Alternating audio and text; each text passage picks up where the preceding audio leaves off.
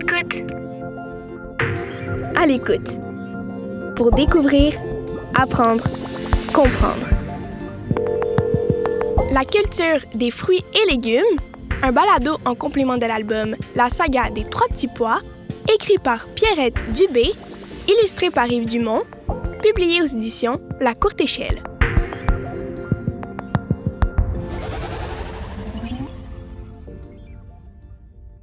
La culture des fruits et légumes. Si je te parle des trois sœurs, est-ce que tu sais ce que c'est? Les trois sœurs, c'est une manière de parler de trois végétaux. Le maïs, la courge et le haricot.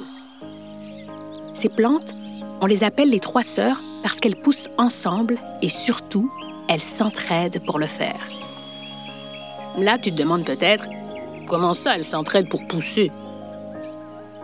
En fait, le maïs sert de support pour le haricot. Le haricot, lui, est bénéfique pour le sol qui nourrit le maïs et la courge. Et la courge, avec ses grandes feuilles et ses petites épines, garde l'humidité dans le sol et protège ses sœurs contre la vermine. C'est fascinant, tu trouves pas? Les nations iroquoiennes utilisent cette méthode de culture depuis des siècles. Au lieu de faire pousser une seule variété de légumes dans des champs labourés en longs rangs, les Iroquoiens préparent de belles buttes sur lesquelles ils plantent les semences des trois sœurs ensemble. Les Iroquoiens se nourrissaient aussi grâce à la chasse et à la pêche.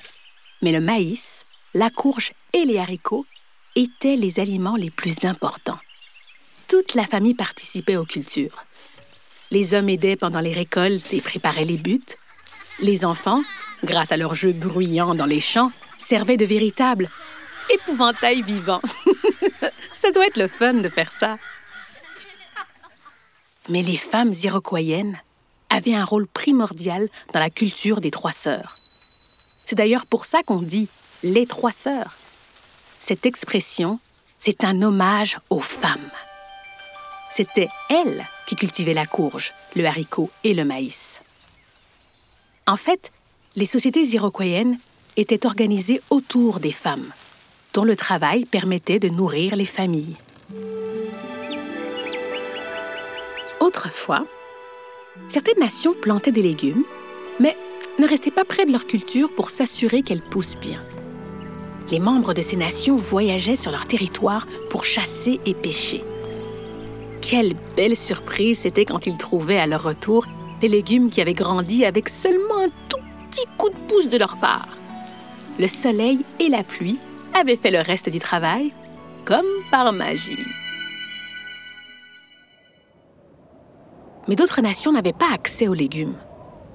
Autrefois, il était difficile dans des lieux éloignés, comme le Nord par exemple, de faire pousser des légumes. Alors comment faisaient les gens pour ne pas tomber malades? Parce que tu le sais sûrement, les légumes sont importants pour une bonne alimentation.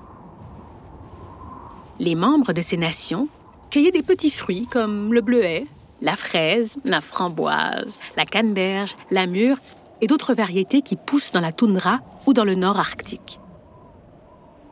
Ces nations-là parvenaient aussi à se garder en santé grâce à des thés et des tisanes faites de plantes et d'arbres. Comme de la tisane d'épinette, par exemple. As-tu déjà goûté à ça, toi? C'est tellement réconfortant.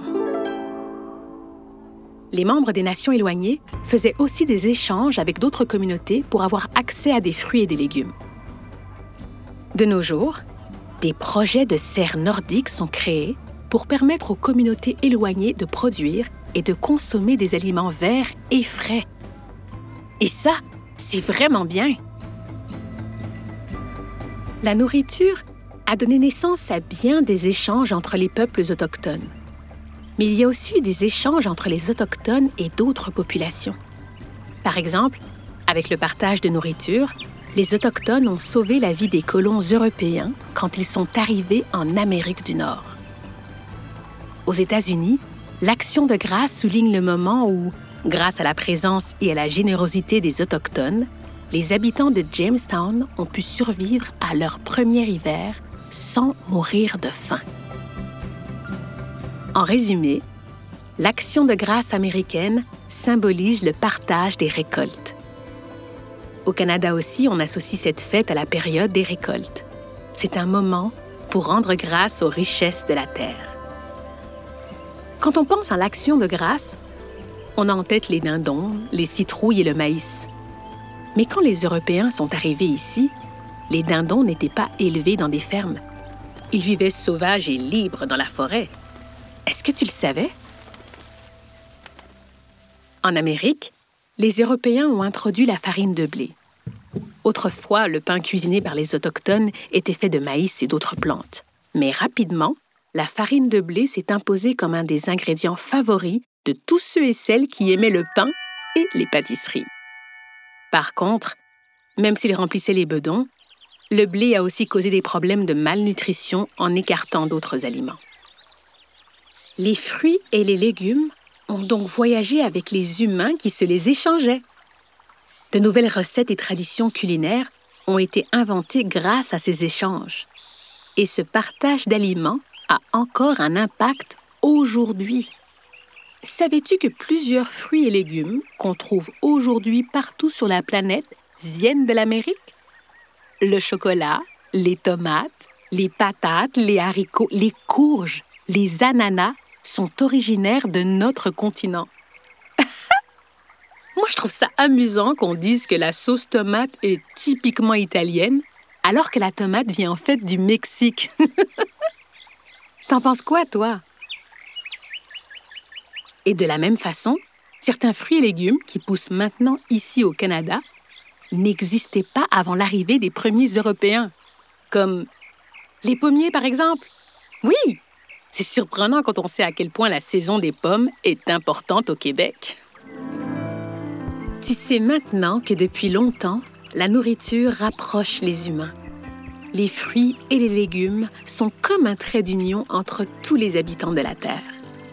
Ainsi, quand tu donnes un morceau de pomme à un ami, quand tu manges le souper avec toute ta famille réunie, c'est un beau moment d'échange et de partage, de nourriture bien sûr, mais aussi d'histoire qu'on se raconte ensemble. Ah, ça oui. La nourriture, les fruits et les légumes, c'est la vie.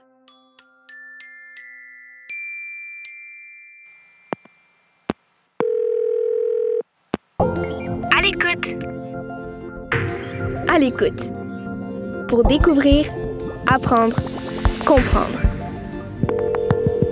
Ce balado est une production La Puce à l'oreille. Le projet À l'écoute est rendu possible grâce au soutien financier du gouvernement du Québec. Un texte de Mélissa Molène Dupuis avec la voix de Tatiana Zinga Botao.